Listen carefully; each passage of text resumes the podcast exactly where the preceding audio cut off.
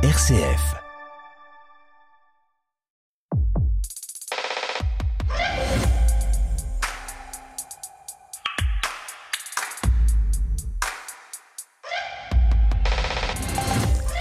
Bonjour à tous, nouvel épisode d'Effervescence, le magazine de l'étonnement culturel sur RCF. Alors si vous êtes coincé à la pompe, en train d'espérer quelques gouttes d'or noir pour faire avancer votre carrosse, on pense bien à vous. Et si vous êtes coincé chez vous, transformé en citrouille, en manque du précieux liquide, on compatit également. Heureusement, pour mettre quelques étoiles dans vos oreilles à défaut d'essence dans le moteur, les chroniqueurs d'effervescence sont là avec de jolies propositions à vous soumettre. Magie des duplex, ils sont tous loin de moi cette semaine. Françoise Morel, bonjour. Bonjour Stéphanie, bonjour à tous. Vous êtes avec nous depuis RCF à Vannes. Avec vous, il sera question d'une exposition de bande dessinée écolo, mais aussi de cinéma avec Colin Serrault et Jim Jarmusch. Laurent Grelzheimer, bonjour. Bonjour. Vous êtes euh, le directeur de, de l'hebdomadaire Le 1. Vous êtes avec nous depuis le sud-ouest. Vous avez vu pour nous l'exposition de Sam Safran, c'est à Paris, au musée de l'Orangerie, et vous avez lu La vie clandestine de Monica Sabolo. Enfin, Nicolas Tochet, bonjour. Bonjour Stéphanie, bonjour toutes et tous. Vous êtes vous dans les studios de RCF à Metz. Avec vous, on aura les yeux qui brillent dans les expositions immersives de l'Atelier des Lumières. Et puis on découvrira les très planantes chansons d'un curieux jeune homme, Romain Muller. Voilà, le plein de coups de cœur culturels, c'est tout de suite dans Effervescence. Après une mise au point orthographique et des nouvelles des salles obscures, je ne vais pas tout divulgacher, mais on a connu mieux. Effervescence, une émission présentée par Stéphanie Gallet. Alors qu'il me soit permis ici de rendre hommage à un monsieur qui m'a accompagné pendant des années sur RCF. Un linguiste éminent, amoureux des dictionnaires. Quand je l'ai rencontré, il se disait dicopathe. Je crois que maintenant il préfère dicolâtre. Les amateurs d'étymologie apprécieront. Les plus fidèles d'entre vous auront reconnu Jean Pruvot.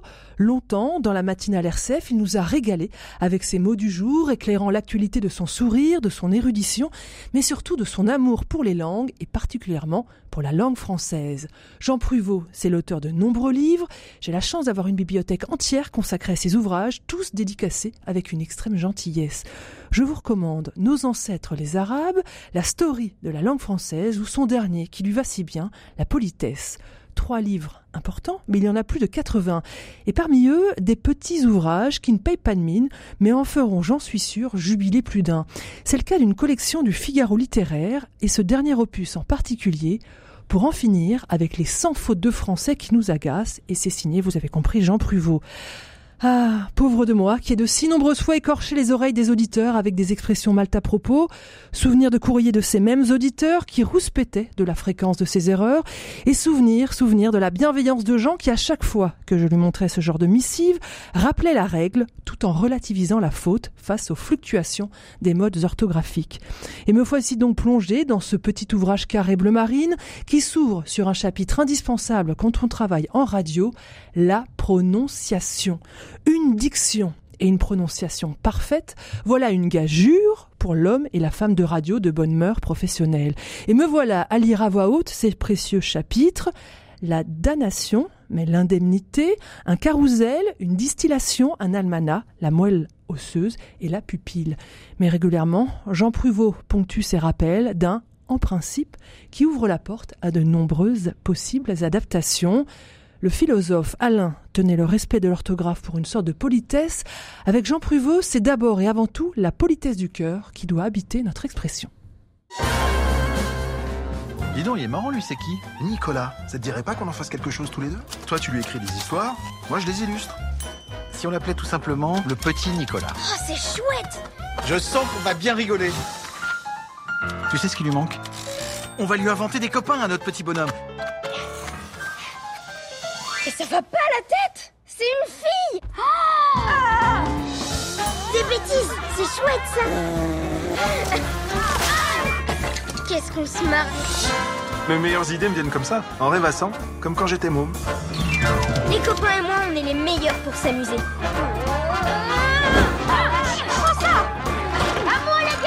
Mais qu'est-ce que c'est encore que ce bazar Je me fais prendre en photo comme ça Pas du tout.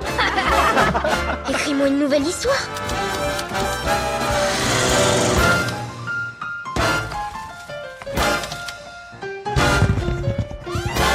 Quand il reviendra, vous ne le reconnaîtrez plus. Terrible. Vous inquiétez pas, moi je vous reconnaîtrai. Qu'est-ce qu'on attend pour être heureux? Bah oui, la question se pose plus que jamais. Hein. Qu'est-ce qu'on attend pour être heureux? C'est le joli titre de ce film d'animation jubilatoire en salle depuis hier. Et oui, le petit Nicolas, vous l'avez reconnu, est de retour, mais pas tout seul. À l'écran, il est accompagné de ses deux créateurs, Goscinny et Sampé. On les découvre à Paris en 1955, créant à partir de leurs souvenirs et de leurs rêves d'enfant le personnage du petit Nicolas. Bel hommage au trait délicat de Sampé et à la poésie de Goscinny. Ce film est Amandine Fredon et Benjamin Massoubre. Il a été réalisé sous la houlette d'Anne Goscinny, qui a ressorti pour l'occasion un certain nombre d'archives familiales. Alors qu'est-ce qu'on attend pour être heureux? De nouvelles aventures cinématographiques pour le petit Nicolas, mais surtout un travail documentaire sur la naissance d'un personnage. Un film qui arrive à un moment où le cinéma français traverse une intense période de doute, avec un chiffre, en septembre, le nombre d'entrées en salle a reculé de plus de 30% par rapport à septembre 2019. Septembre 2019, vous savez, hein, c'est l'année de référence avant le Covid. Alors, le petit Nicolas est-il un super-héros? Peut-il sauver le cinéma français? Bon, il n'est pas tout seul, hein, une quinzaine de films se partagent l'affiche en ce moment. Mais avant de faire le bulletin de santé de l'industrie cinématographique, je vous propose quelques bulles de joie et de tendresse avec le petit Nicolas. Nicolas Tauchet, forcément, je me tourne vers vous. Le petit Nicolas est-il un héros qui a, qui a accompagné votre jeunesse? Ah oui, euh, c'est vrai que le petit Nicolas, forcément, je l'ai d'abord découvert par le nom, ou j'allais dire le prénom. Euh, il se trouve que j'ai toujours été plutôt grand euh, pour mon âge quand j'étais enfant, et pourtant dans ma famille, on m'appelait toujours le petit Nicolas. Et j'ai mis du temps à comprendre que c'était pas réellement par rapport à ma taille, mais que c'était plutôt une référence, voire même un hommage euh, à la bande dessinée de, de Sampé et Goscinny dont on parlait, plutôt qu'à ma taille. Et donc quand j'étais petit, moi, quand je, si je puis dire, hein, quand j'étais petit, du coup, j'étais plutôt un grand fan de Tintin. Mais on m'a assez vite offert un, un, recueil du petit Nicolas, et, et là où évidemment j'étais fan de Hergé euh, pour les, aventures de Tintin, etc. Et, les dessins de, Sampé n'ont pu que me toucher quand même, quoi. C'est-à-dire qu'il n'y avait pas ce souffle de l'aventure, mais il y avait une finesse dans le trait, et puis il y avait une drôlerie dans les histoires qui était, qui était marquante. Et quand j'ai vu la bande-annonce, alors j'ai pas encore pu voir le film, mais quand j'ai vu la bande-annonce de, de, ce film-là qui, qui, sort euh, ces jours-ci, euh, il y a plusieurs choses qui m'ont à nouveau touché. Déjà, c'est le respect vraiment des dessins de Sampé, qui, qui, est vraiment complet euh, par rapport à ce qu'on a pu voir dans la bande dessinée. C'est fin, c'est discret, c'est élégant. Euh, la couleur arrive avec des touches euh, là aussi très élégantes et c'est très beau. c'est la première chose qui m'a marqué. Il y, a le jeu qui semble se jouer, là encore une fois, hein, sur la base de la bande-annonce que j'ai vue, qui semble se jouer entre les créateurs de la bande dessinée et la bande dessinée elle-même, où il y a une interaction vraiment entre le héros, le petit Nicolas, et Sampé et Goscinny.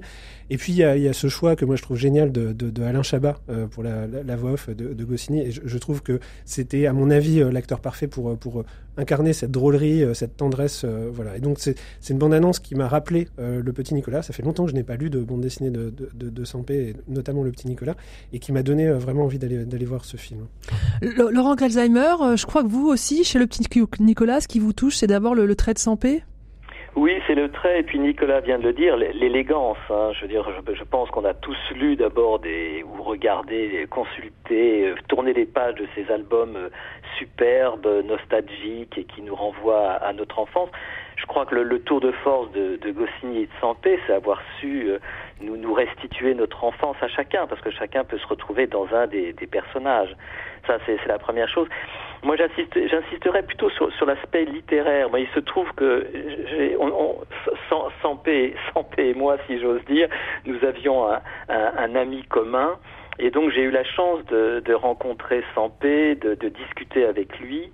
Et, j'avoue que ce qui m'a frappé dans, ces rencontres, c'est que Sampé, avant d'être un immense euh, dessinateur reconnu dans le monde entier, il faut le savoir, euh, publié très régulièrement aux États-Unis, c'était un grand littéraire.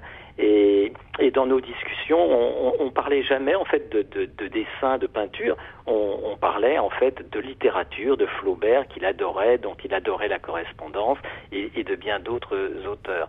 Et ce côté littéraire, eh bien, je trouve qu'on le retrouve dans son trait finalement. C'est euh, un trait littéraire d'une certaine manière. C'est toujours euh, tout à la fois très libre, très spontané et en même temps très réfléchi.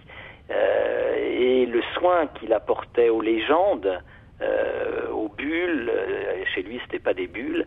Mais, mais oui, je, je trouve pas de meilleur mot que, qu'aux légendes. Ben, avec lui, euh, grâce à lui, on, on, on retourne à la légende. Françoise, avec vous, on découvre que le, le petit Nicolas, il était traduit en breton? Mais oui, Exactement, Stéphanie. Le petit Nicolas a été traduit en, breton. Euh, je vais donc vous parler de Nicolas Zig et Brezoneg. Voilà, peut-être euh, avec ou sans l'accent, je sais pas.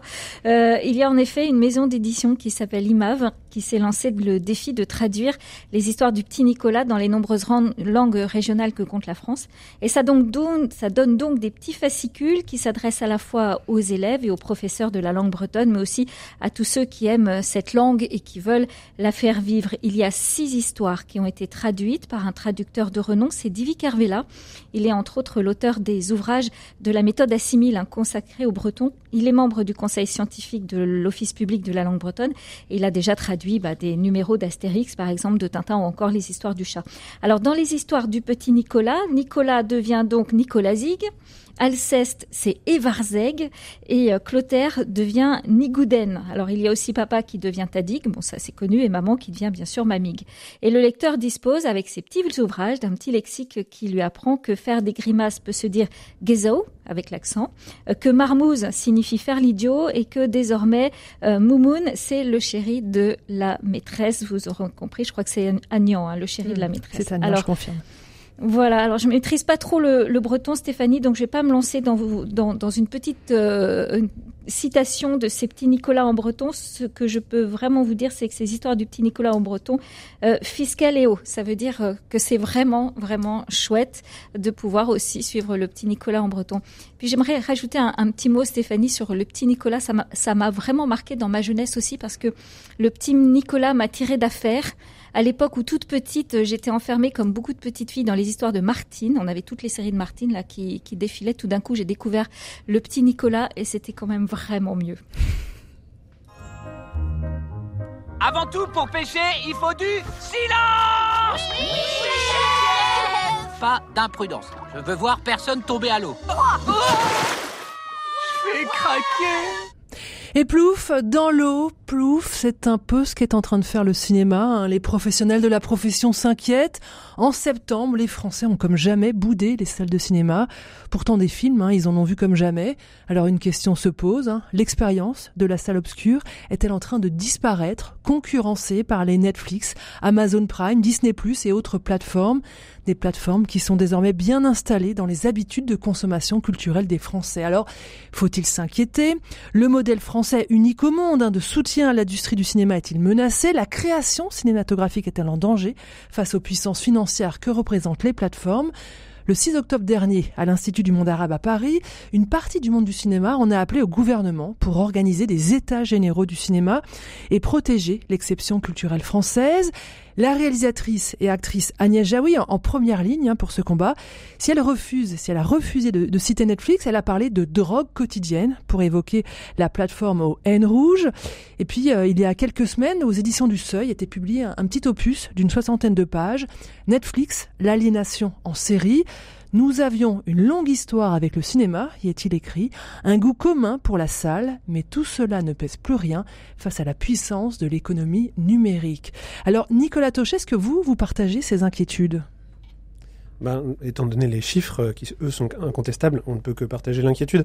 Euh, les chiffres, ceci dit, montrent aussi quand même que c'est pas une, un problème français finalement, euh, que c'est un problème international. Euh, en France, finalement, on fait avec nos moins 30% presque de la résistance, puisqu'on peut voir qu'en Italie, en Allemagne, en, en, au, au Royaume-Uni, c'est des chiffres qui sont encore plus euh, catastrophiques. Donc, euh, je dirais que le modèle français a encore cette vertu que de protéger d'une certaine manière la fréquentation des salles de cinéma, si on peut dire ça avec un, un chiffre de moins 30%. Donc, c'est vraiment un problème mondial. On voit même qu'aux États-Unis, un des principaux opérateurs de salles de cinéma est menacé de faillite. Donc euh, c'est une question euh, globale. Euh, je pense que vous l'avez bien résumé, Stéphanie, c'est-à-dire c'est la question de des habitudes de, consommateurs qui ont changé pendant le Covid.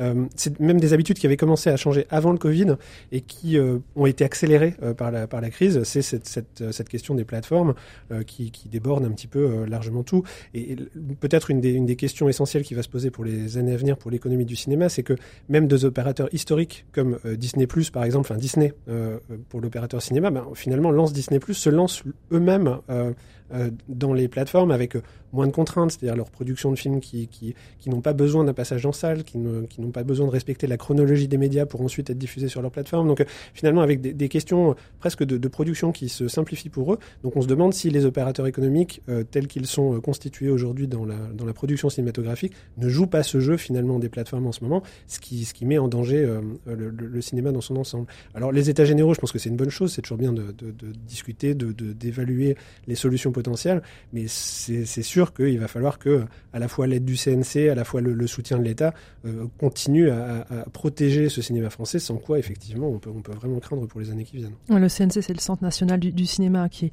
qui organise le soutien de l'État à l'industrie du cinéma. Laurent, vous êtes sur la même ligne?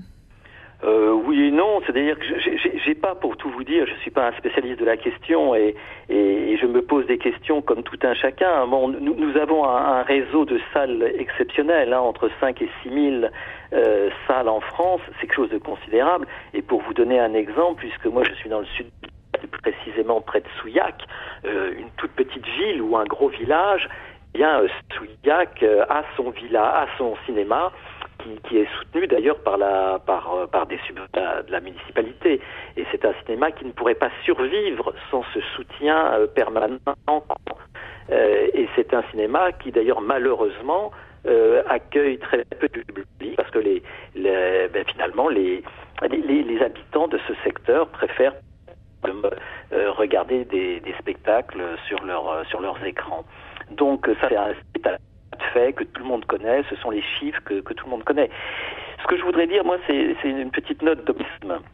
Parce que j'ai eu l'occasion à, plusieurs reprises de, voir, notamment dans, pour ne pas leur faire de publicité dans les salles UGC, à, à des spectacles qui ne sont pas des films. Je ne sais pas si vous connaissez cette technique.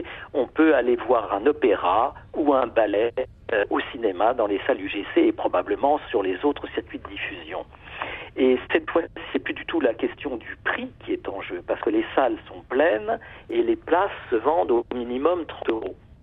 Euh, mais vous avez cette impression exceptionnelle d'assister à un spectacle merveilleux, comme vous ne pourrez pas le voir même dans la salle de l'Opéra Garnier, par exemple, à l'Opéra Bastille, parce que, grâce à la caméra, vous êtes au plus près des danseurs, chanteurs d'opéra euh, eh bien, euh, quand même, c'est une leçon. Ça montre que euh, le, problème fondamental du cinéma en France et, ailleurs, ce n'est pas le prix, contrairement à ce qu'on dit, puisque avec d'autres spectacles beaucoup plus chers, au minimum trois ou quatre fois plus chers, vous pouvez constater que les salles sont pleines. Mais c'est plus un, pro un problème de d'offre. Qu'est-ce que le monde du cinéma d'aujourd'hui peut offrir dans ces salles qui existent et qu'il faut faire C'est là, toute la question. Euh, Françoise Morel, si c'est pas une question de prix, est-ce que c'est pas aussi une question euh, d'initiation? Euh, Comment redonner le, goût de l'expérience du cinéma? Et je pense en particulier au jeune public oui, c'est possible. Ça peut être euh, en effet une question de, de culture et d'éducation.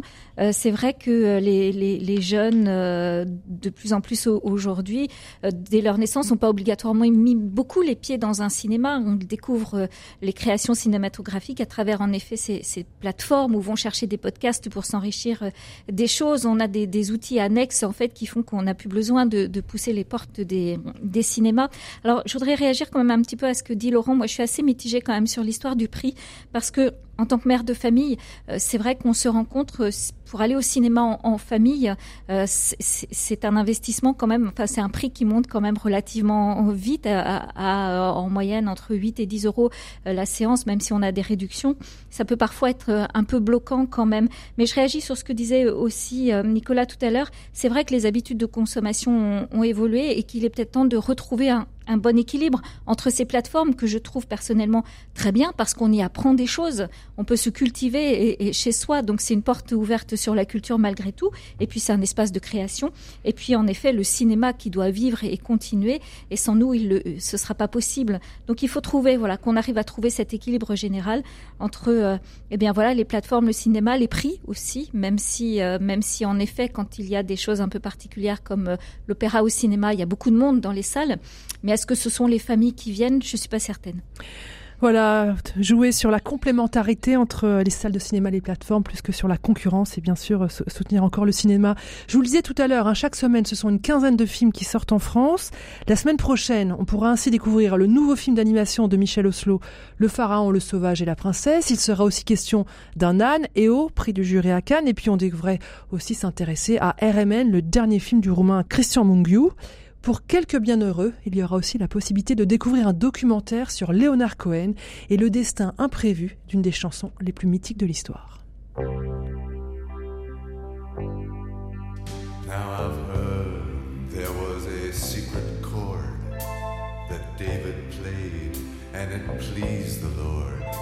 But you don't really care for music, do you?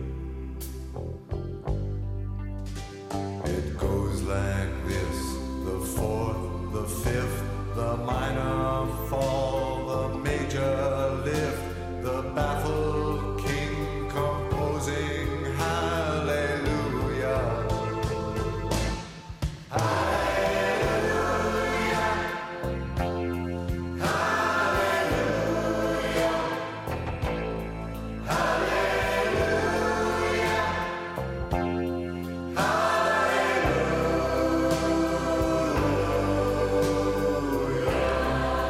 Alléluia, les mots de Léonard Cohen, un documentaire à découvrir dès mercredi prochain au cinéma. Effervescence, la culture nous unit sur RCF. Et on a parlé en début d'émission du petit Nicolas, un héros de papier passé avec succès au grand écran. Et voici un autre héros de papier, Tintin, pour qui commence une nouvelle aventure, puisque le personnage d'Hergé, Hergé dont on fêtera en mars prochain les 40 ans de la disparition, on aura l'occasion d'en reparler, eh bien Tintin qui sera très prochainement à l'honneur des ateliers, de l'atelier des Lumières. Alors Nicolas, vous nous présentez cet atelier des Lumières, tout le monde ne connaît pas forcément ce lieu ou même ces lieux. Oui, les ateliers Lumière, c'est un, espace euh, assez, assez, gigantesque qui est situé rue Saint-Maur, dans le 11e arrondissement à Paris, euh, dans les locaux d'une ancienne fonderie. Et euh, depuis son ouverture en 2018, le lieu propose des expositions qu'on dit immersives. En l'occurrence, c'est des vidéoprojections qui habillent les murs et le sol de cet espace imposant. Euh, et ça nous plonge dans les euh, dans les œuvres d'artistes connus. Euh, c'est pas un diaporama, hein, c'est bien des vidéoprojections. Donc à la fois on retrouve des, des, des tableaux d'un certain nombre de, de, peintres comme Van Gogh, Kandinsky, Cézanne pour les, les, expositions qu'on a déjà pu y voir. D'ailleurs Van Gogh, c'est encore le cas jusqu'à l'ouverture de l'exposition Tintin la semaine prochaine. Vous pouvez encore voir l'exposition Van Gogh. et il faut reconnaître que l'effet est vraiment saisissant, et, et, notamment pour ma part qui a un peu l'habitude des projections sur les sur les sur les façades, eh bien de voir des projections au sol, ça a tendance à, favoriser cette, immersion dans les tableaux et ça, fonctionne, ça fonctionne très bien. Euh, et puis cette immersion, ça passe aussi par le son parce que les, expositions sont toujours euh, habillées d'une forme de bande originale. Et il y a quelques mois, j'ai ainsi pu euh, assister à l'exposition Dali qui était accompagnée de, musique des, Pink Floyd et forcément, ça renforçait encore l'aspect surréaliste ou psychédélique des, tableaux de, de Dali et ça fonctionnait, ça fonctionnait très bien. Et donc une prochaine expo qui va bientôt commencer sur Tintin. Oui, c'est le 20 octobre, donc la semaine prochaine. Euh, et c'est euh, alors Tintin, c'est bien entendu un des héros de bande dessinée les plus connus au monde. Hein, j'en ai parlé, hein, j'étais assez fan quand j'étais enfant. Et puis euh, l'univers créé par Hergé est infiniment riche. et donc l'exposition s'appelle Tintin, l'aventure immersive. Ça se décline en cinq parties. Il y a un prologue avec la genèse du héros qui commence, hein, vous le savez, avec Tintin au pays des soviets, qui a presque un siècle d'existence bientôt puisque c'était en 1929 et qui était en noir et blanc à l'époque. Puis c'est Tintin, le grand reporter qui parcourt le monde, des milliers de kilomètres sur Terre, sous l'eau, un peu partout dans le monde, dans, sous l'eau, dans un bathyscaphe qui est resté euh, légendaire. Euh, la deuxième partie, c'est les, les, les, personnages autour de Tintin. Alors évidemment, euh, on a tous en tête hein, le capitaine Haddock, les, les Dupont, Tournesol, Milou, etc. On retrouve la Castafiore. Ces, héros-là. Bah ouais, la Personnage féminin. Ouais, le seul, un des rares hein, finalement euh, important dans, dans, voilà important dans tous les sens du terme hein, d'ailleurs dans, dans, chez Tintin. Euh, mais il n'y a pas de, de, héros sans méchant, donc on retrouve aussi Rastato, Rastapopoulos, Rastar Kapak. Et puis pour terminer, bah, en fait on termine dans l'espace puisque Tintin a marché sur la sur la lune, on le sait. Et effectivement, cette expo promet d'être d'être assez patiente. Alors pour moi qui suis un fan de, Tintin, mais si vous avez jamais eu l'occasion d'aller aux ateliers Lumière, c'est peut-être l'occasion d'y mettre les pieds, de, découvrir ces, ces, ces espaces-là. On peut d'ailleurs se dire que bah, Tintin va peut-être un peu comme le petit Nicolas, qu'on espère euh, avec, le film qui, sort ces, jours-ci, euh, que Tintin va aussi repartir à la, conquête du monde, puisque de fait, ces espaces immersifs, ben, on en voit fleurir un petit peu partout. Il y en a qui ont ouvert à, à, Séoul, à Dubaï, et puis il y en a qui ouvrent à New York prochainement.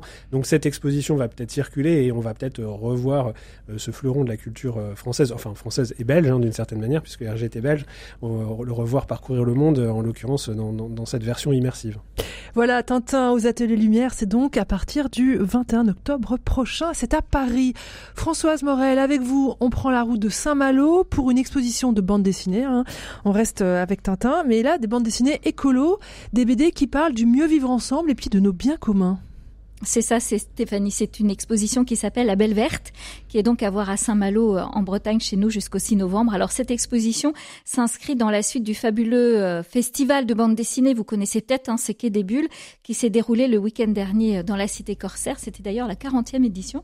Alors, je ne suis pas une experte de BD, mais cette expo, elle me parle parce qu'elle nous dit qu'en matière d'écologie, en effet, il est encore possible de réveiller les consciences et d'ouvrir les imaginaires vers des possibles plutôt réjouissants et ça fait pas de mal en ce moment. Alors on y voit des bandes dessinées qui offrent une grande diversité de modes narratifs, beaucoup de sensibilité, des palettes très différentes. Et ces albums nous parlent entre autres, euh, vous l'avez dit, de la préservation de nos ressources, euh, du respect des animaux, des plantes, de la qualité de l'eau, de l'air, du sol, de notre souveraineté alimentaire. Alors quelques planches, par exemple, à voir sur place, L'eau vive d'Alain Budjac et de euh, Damien Roudot sur le combat écologique aux sources de la Loire. Le potager au Cambol, ça sonne bien, de Luc Bienvenu et Laurent Houssin. Là, c'est une BD qui apprend les secrets du jardinage biologique. Et puis L'âge d'eau, c'est une BD d'anticipation, l'histoire de la France à une époque où l'eau est montée mais n'est pas redescendue, avec là des dessins de, de Benjamin Flo et puis bien d'autres à voir. Alors toutes ces BD parlent du mieux vivre ensemble et de nos biens communs et franchement, eh ben, ça fait du bien. Et puis la cerise sur le gâteau quand même, c'est que la scénographie de cette expo est réalisée avec un bilan carbone et un impact écologique réduit grâce à la euh, récupération et au recyclage. Donc c'est bien vu. Le bilan carbone de la culture, on en parle de plus en plus. Cette exposition, vous l'avez dit, elle s'appelle La Belle Verte, un titre en référence à un film de Colin Serrault bah qui vous avait beaucoup marqué, mm-hmm. une fable écologique et un peu foutraque. Oui, Stéphanie, c'est un de mes films préférés. Euh, en effet, La Belle Verte, de et avec Colin Serrault. C'est un film qui est sorti en 96, donc c'est pas, ça date pas d'hier quand même. Un film complètement décalé, euh, déjanté, mais qui sonne très juste aujourd'hui, alors qu'à l'époque, il a reçu une critique très très réticente.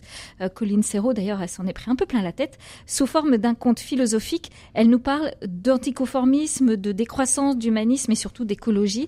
Elle nous fait euh, écouter des concerts de silence, découvrir l'ère post-industrielle où l'on a renoué avec la nature. Elle pointe du doigt avec humour la surconsommation, le stress ou encore l'individualisme ambiant. Voilà, allez, on va écouter un, un, passage culte de La Belle Verte, la tirade de Vincent Lindon. C'est terrible ce qui vous est arrivé De quoi?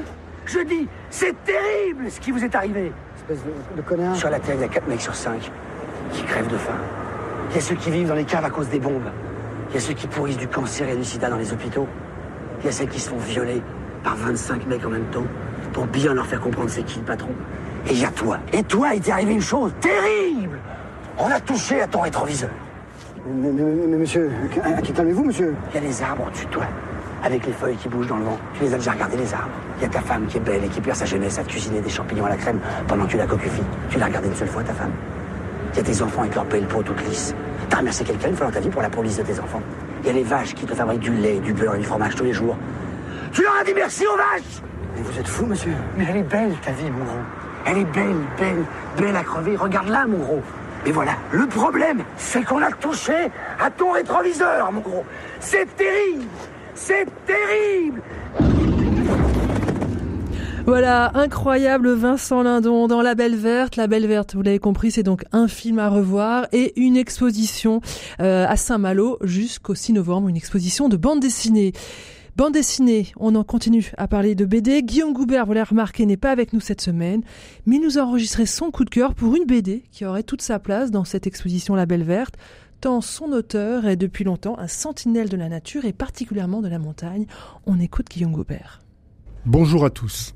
Les passionnés de bande dessinée et les amoureux de la montagne, ont peut-être les deux à la fois, attendaient impatiemment la parution du nouvel album de Jean-Marc Rochette, trois ans après Le Loup et quatre ans après Elle Froide. Deux grandes réussites où Rochette nous faisait partager sa passion pour la vie dans le massif des écrins, où il habite dans une vallée reculée.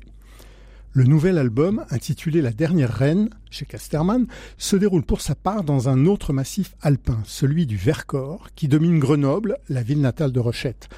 Il raconte l'histoire d'un homme qui assiste le cœur serré à la destruction de la vie sauvage sur ce plateau magnifique. La dernière reine, c'est la dernière ours qui a été tuée dans le Vercors en 1898, symbole pour Rochette de l'entrée dans un temps de ténèbres. Quinze ans plus tard, ce sera la Première Guerre mondiale dont le héros du livre sortira gueule cassée. Ce qui est magnifique dans cet album, c'est la manière dont Rochette y conjugue les sujets qui lui tiennent à cœur. L'amour de la montagne, l'attention à la vie animale et à la nature, la passion de l'art, menacée par la convoitise des marchands, l'amour entre un homme et une femme. Tout cela est lié avec une intelligence qui m'a bluffé.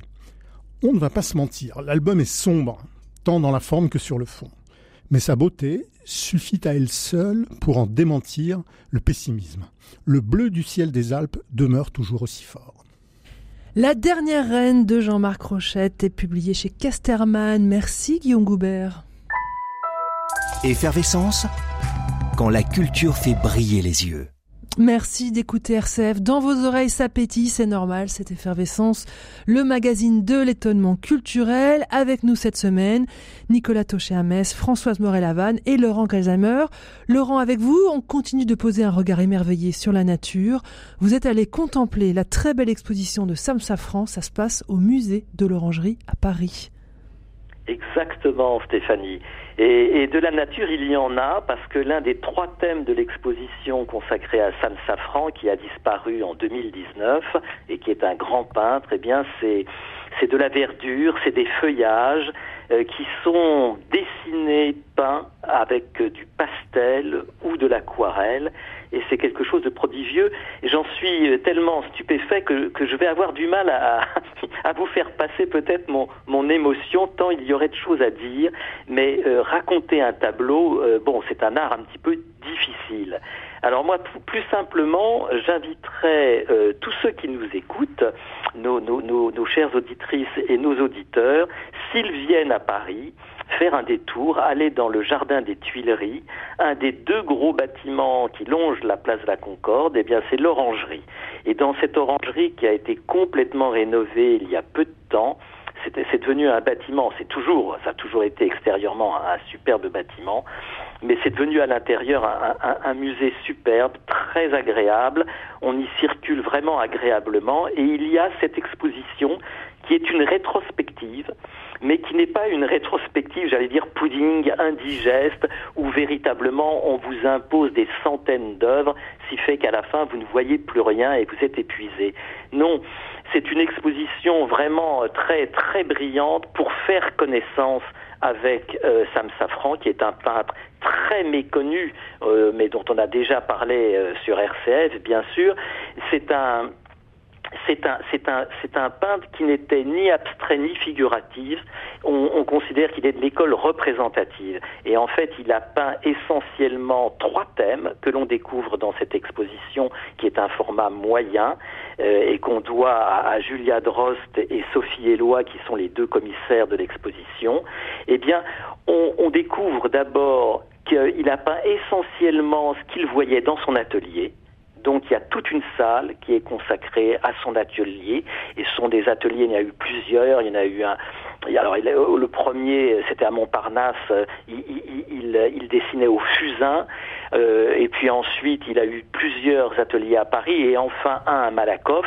Et là, il était passé au pastel. Il a repris le pastel à Degas, l'un de ses grands maîtres du 19e siècle, qui avait été l'un des derniers grands pastellistes dans la peinture française.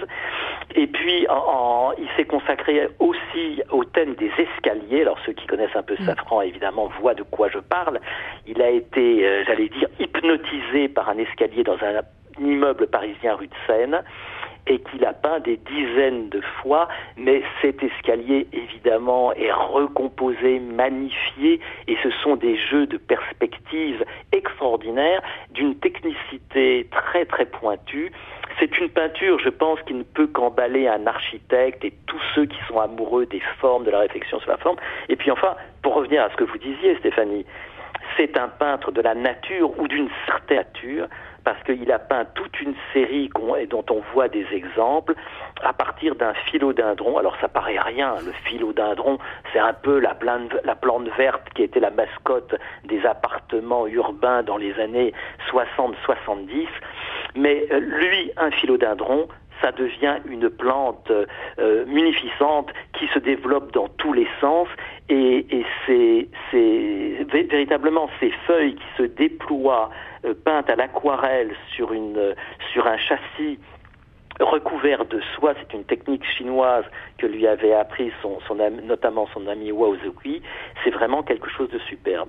Donc ce pain de Sam Safran 1934-2019 que personne ne connaissait, eh bien j'invite fortement chacun à aller le découvrir jusqu'au 16 janvier à, l'Orangerie. Voilà, puis l'Orangerie, on le rappelle, hein, c'est aussi le musée de l'impressionnisme et c'est là euh, qu'on peut admirer les nymphéas de Claude Monet. je pense qu'on devrait régulièrement aller contempler les nymphéas tellement c'est beau, se plonger dans cette peinture. Merci beaucoup. Laurent Grelzheimer, allez, quelques notes de musique. On se retrouve dans quelques instants pour évoquer un livre, un chanteur et un réalisateur. Pour le moment, place au blues de Jonathan Jeremiah.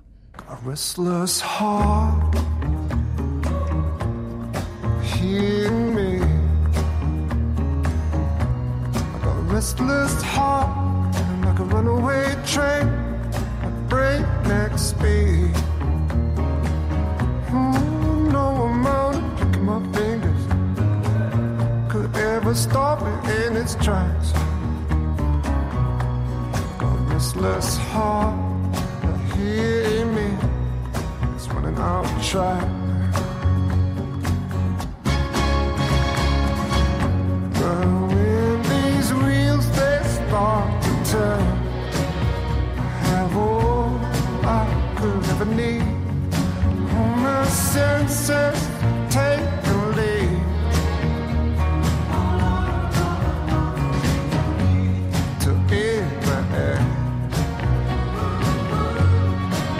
just me, me and my restless heart. Oh yeah, one track of mind, couple demon defeat. Chilling sat back with Clyde, checking out the perfect view the first class seat. While the couple links the axles creak. Got a restless heart.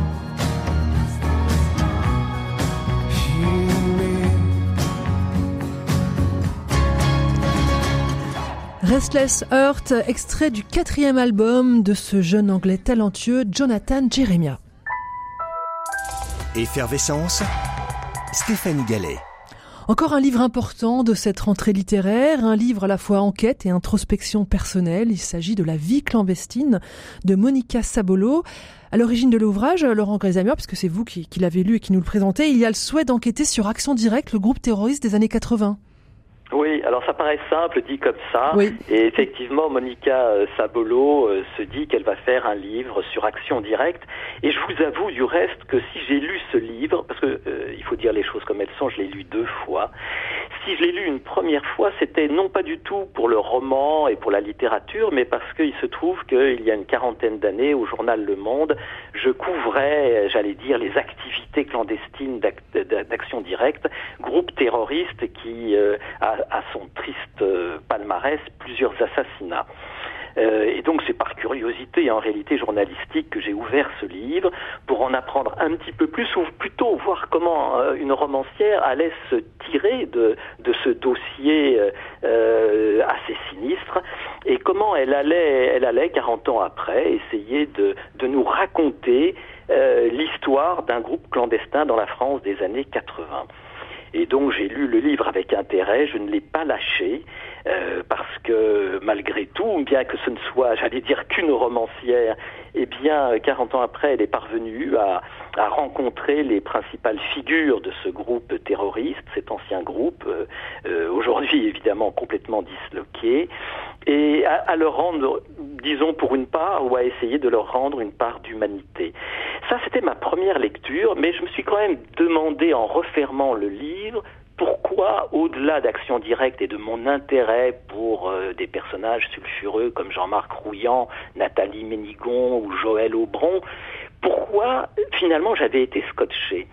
Euh, Et je l'avais lu trop vite pour pouvoir répondre. Donc je l'ai repris très calmement et je dois vous dire que j'ai vraiment apprécié euh, bah, ce que j'appelle un roman, un vrai roman, quelque chose qui vous embarque.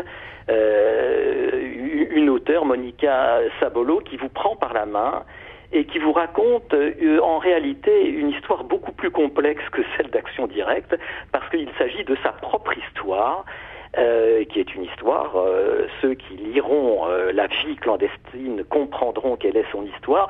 C'est l'histoire d'une jeune fille apparemment tout à fait, tout à fait classique et ordinaire, et qu'il est beaucoup moins que cela, parce que comme vous le savez, à chaque fois qu'on se penche sur la vie de quelqu'un, eh bien, on découvre des choses passionnantes et tout un univers.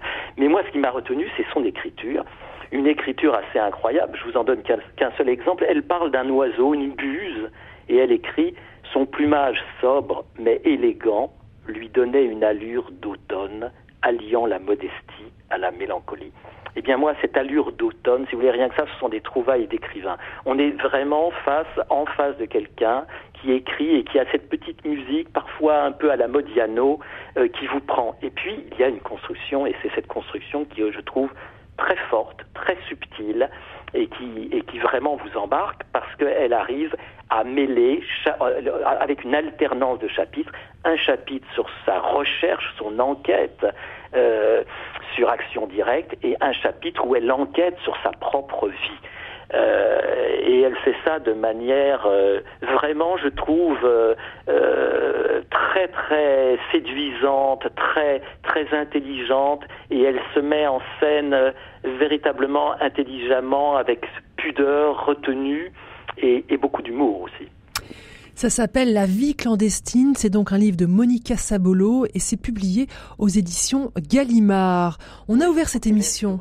je crois du reste qu'elle est sur la liste des Goncourt je pense pas qu'elle l'aura. Hein, je le dis pour lui porter un peu un peu de chance.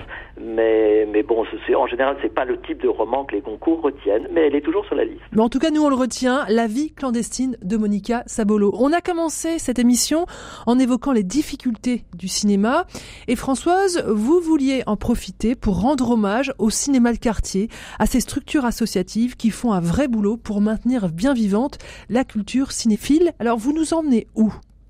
Alors Stéphanie, je vous emmène à Questembert, à découvrir un, découvrir un cinéma qui s'appelle l'Iris. Alors euh, vous faites à peu près euh, 15 kilomètres euh, à l'ouest-nord-ouest, à l'est-nord-est pardon de Vannes dans le Morbihan. Voilà, on est à quelques encablures euh, de la ville de Vannes et en fait c'est en fait c'est vraiment un coup de cœur et un coup de chapeau pour ces cinémas associatifs qui permettent au 7e art de vivre dans nos petites communes. Alors non seulement ce cinéma l'Iris euh, projette euh, les films du moment, mais en plus il propose régulièrement des événements. Et donc en ce moment c'est un cycle Jean Jarmusch. Alors l'Iris c'est un vieux cinéma qui existait avant la deuxième guerre mondiale. Au départ, comme beaucoup de cinémas associatifs, c'était une salle paroissiale déjà dédiée à l'action culturelle. En 92, la mairie rachète les murs et une nouvelle association est choisie pour relancer le fameux cinéma. Il est aujourd'hui classé art et essai et détient trois labels, jeune public, patrimoine et répertoire et enfin recherche et découverte. Et donc, autour de ces trois labels, le cinéma propose régulièrement des, euh, des animations et des événements. Pour moi, ce qui fait la richesse de ce lieu, c'est d'abord sa proximité. On n'est pas obligé de venir jusqu'à Vannes pour aller euh, voir les films de cinéma. Il y a quatre salariés et plus de 60 bénévoles actifs et pour fréquenter régulièrement ce cinéma, je peux vous dire qu'ils remontent leurs manches et qu'ils sont très impliqués dans la vie de leur lieu qu'ils aiment énormément. Alors ce cycle, Jim Jarmusch a débuté le 11 septembre, il se termine le 13 décembre. S'il est encore nécessaire de le présenter, c'est ce réalisateur et musicien américain né en 53, euh, auquel on doit des œuvres très riches et passionnantes. C'est un homme qui rêve d'un cinéma planétaire, qui n'hésite pas à faire appel euh, au code des cinémas étrangers et aussi aux genres différents. Et c'est justement ce goût de l'ailleurs géographique ou cinématographique qui est le point de départ de ce cycle, avec quatre films proposés, dont deux sont encore à voir. Ces deux films, c'est Mr. Train et surtout, à mon goût, celui à ne pas rater, c'est Dead Man, un film de 1995 dans le style western en noir et blanc avec euh, Johnny Depp très très jeune, euh, Gary Farmer et même euh, Robert Mitchum, bon nettement moins jeune. Alors Dead Man, c'est l'histoire de William Blake, un jeune homme dont c'est pas le vrai nom, qui part vers l'Ouest américain pour y exercer le métier de comptable. Alors déjà, on voit tout son périple en train, enfin c'est assez spécial. Et arrivé dans la sinistre ville de Machine, il s'y trouve accusé à tort d'un double meurtre et prend la fuite, une balle logée près du cœur. Alors accompagné de Nobodies, ça, ça veut dire personne, un Indien cultivé qui le prend pour euh, le fameux poète et, euh, euh, peintre anglais William Blake, il s'engage dans un périple à travers l'Ouest sauvage, un périple que je trouve personnellement dramatique, beau, poétique, tout y est lent, on est proche des visages, avec peu de dialogue parfois, ce qui laisse la place vraiment aux émotions. Et puis, euh, la musique de ce film, c'est vraiment la cerise sur le gâteau puisqu'elle est de Neil Young. Vraiment, Stéphanie, un film fascinant et qui sera donc à voir dans notre petit cinéma associatif de l'Iris à Questembert en Morbihan. Ce sera les 11 et 13 décembre prochains. Allez, on écoute quelques notes de Neil Young et de Deadman.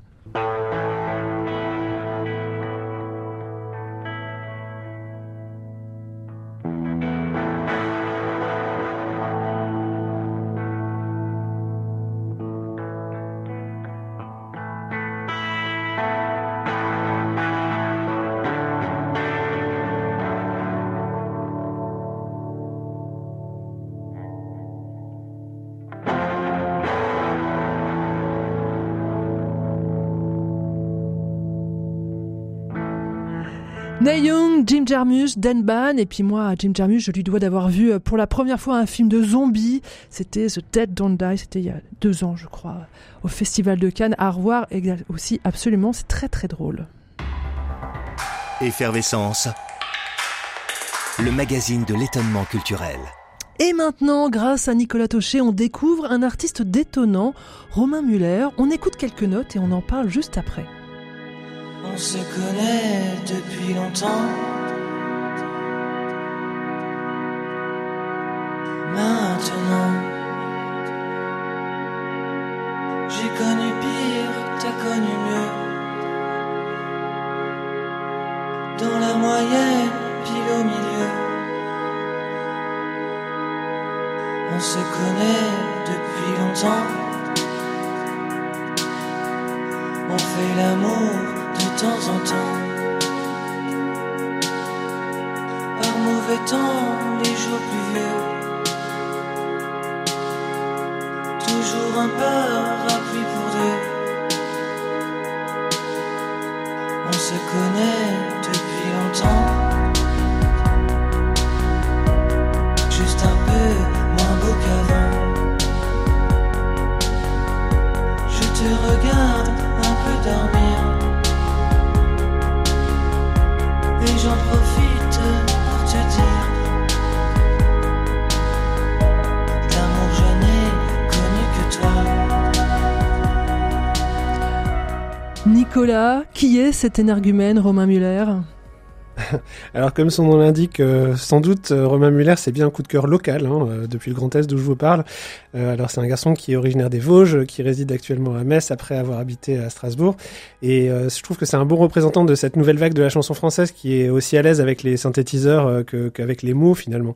Et si ces mots là qu'on a pu entendre, ces mots MOTS sont universels, ils parlent de nos quotidiens et de nos mots, nos mots MAUX et de nos petits mots comme de nos petites voix simples d'une certaine manière. Dans un parapluie pour deux là, dans l'extrait qu'on vient d'entendre, euh, c'est, euh, il nous dit, en parlant sans doute d'un couple qu'on imagine un peu un, vieux couple, il nous dit on se connaît depuis longtemps, maintenant j'ai connu pire, t'as connu mieux dans la moyenne pile au milieu. Je trouve ça très simple, c'est évident, c'est à la fois un peu drôle et un peu triste, euh, c'est mélancolique et puis c'est chargé d'une forme de, grâce à sa voix un peu douce, un peu doucereuse même d'une certaine manière, c'est chargé, je trouve, d'une grande poésie. vous nous racontez le début de cette carrière prometteuse? Oui, c'est une carrière récente hein, finalement. Alors Romain Muller, il a quand même euh, bourlingué dans pas mal de, petits groupes. Il a été joué au Printemps de Bourges, etc., dans, un certain nombre de formations musicales. Et puis c'est en 2019 qu'il décide de jouer sous son propre nom, donc Romain Muller.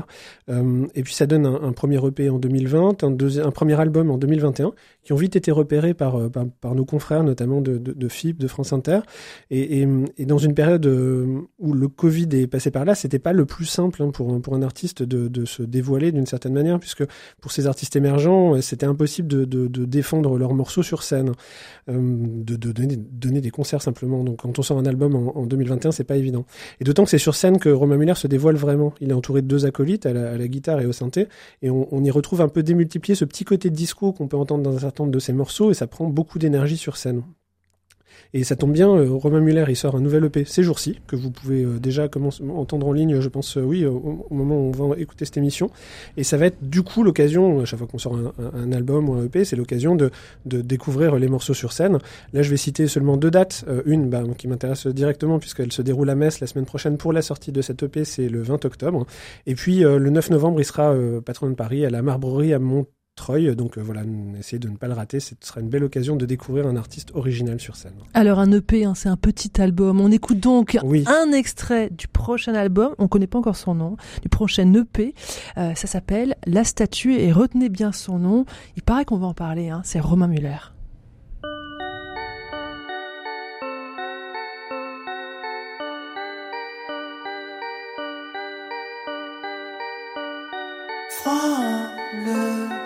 Jour et la nuit. Tu ne crains pas l'ennui. Le temps passe sur ton corps.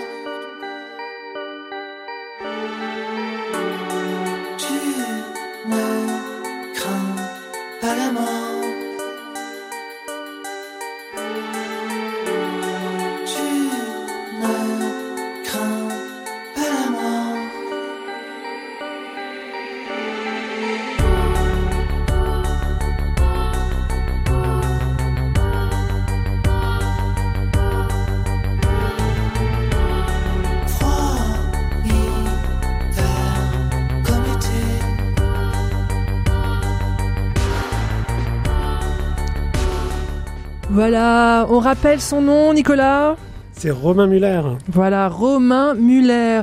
Je voudrais maintenant vous parler de Fraté, un podcast conçu par le Secours catholique, qu'on peut écouter sur rcf.fr, un podcast pour raconter le quotidien d'un accueil de jour dans une petite ville de France. Cet accueil de jour, c'est l'Esquif, un lieu fictif, concentré des difficultés que rencontre un grand nombre d'habitants de notre pays. Allez, on écoute un extrait de Fraté et on fait connaissance avec l'Esquif.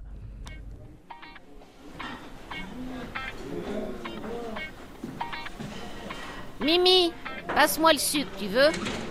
Ah, je le trouve pas, bordel. Bonjour. Bonjour, monsieur. Entrez, entrez, entrez. C'est Romain, là, qui s'occupe du petit déjeuner aujourd'hui. Bonjour, monsieur. Je vais vous demander de mettre du gel et de... L'esquive, bonjour euh, Non, madame. Il faut venir nous voir. Oui, madame euh, Non, madame. On accueille tout le monde. Ici, on pratique l'accueil inconditionnel. Oui, oui, inconditionnel. Ça veut dire euh, tout le monde tout le temps. Enfin, pas tout le temps, on ferme à 18h. Mais oui, vous pouvez venir, vous êtes la bienvenue. Aux horaires d'ouverture, quoi. Romain, il y a une dame là qui fait des grands gestes dehors. Ah oui, merci Myriam. Vous avez pas vu Gabriel? Non. Non, non. Mais où est-ce qu'on range les dons de nourriture, là? Il y a une dame du Rotary dehors qui en a plein son coffre. Elle dit qu'elle a vu avec Gabriel. Oui, oui. Oui Tu peux aider Romain à ranger, mon grand, s'il te plaît? Mmh, oui. Eh, Romain, il y a Shiva qui veut te voir. Il t'attend dans la cuisine. Ah, ok. Merci. Bonjour monsieur, Euh, vous devez être Shiva Non. Grand, s'il te plaît. Mmh, oui. Eh, Romain, il y a Shiva qui veut te voir. Il t'attend dans la cuisine. Ah, ok. Merci. Bonjour monsieur, Euh, vous devez être Shiva Non, je m'appelle Sanjivan Desunadan. Tu dois voir Gabriel. Alors Gabriel n'est pas là. Mais ici, nous pratiquons l'accueil inconditionnel. J'ai eu la police ce matin. La police est venue chez vous Non, pas chez moi. Contrôle des papiers. Ah Romain, il y a un type à l'entrée, je crois que c'est pour le gaz, il veut voir Gabriel. Oui, mais Gabriel n'est pas là. Bah je sais ça que Gabriel n'est pas là, mais faut que t'ailles voir quand même, je crois. Tu crois? Oui, je crois. Il faut trouver Gabriel. Je suis bien d'accord. Parce qu'à cause de police, moi retard. À cause de retard, j'ai perdu ma travail. Mais je suis sûr qu'on va trouver une solution. Euh, bonjour monsieur. Oui Euh, j'ai un coupé le gaz. Oui. Oh, c'est qui qui m'a piqué mon croissant là? Euh, c'est bien ici, euh, ni pute ni chemise Oui. Quoi? Bon alors, attendez, on se calme là, tous, hein? Pas du tout, non, c'est pas du tout ici, ni pute, ni... Ici, c'est l'esquif. Et on pratique l'accueil inconditionnel. Attends, Romain, souffle un coup. Là, voilà, assieds-toi. Janie va voir avec le monsieur des putes, et puis moi je vais parler à la dame dehors. Bah, de toute façon, Gabriel va bien finir par arriver, non? Oui. Tu vois, oui, oui, d'accord. Voilà, Fraté, c'est un podcast à écouter sur rcf.fr, un podcast réalisé par le Secours catholique et vous l'avez peut-être connu avec Manu Paillet. Et bien voilà, c'est la fin de cette émission Effervescence. Merci à tous ceux qui l'ont rendu possible et en premier lieu Pierre Samanos à la réalisation, mais bien sûr les chroniqueurs Laurent Greisamer, Nicolas Tochet et Françoise Morel. Comme chaque semaine, une citation pour partir. Allez, on a commencé avec le petit Nicolas, on termine avec Jean-Jacques Sampé. Il m'a fallu une grande force dans la vie pour dire peut-être quand je pensais non, nous verrons quand je pensais oui et à bientôt quand je partais pour de bon. Thank you.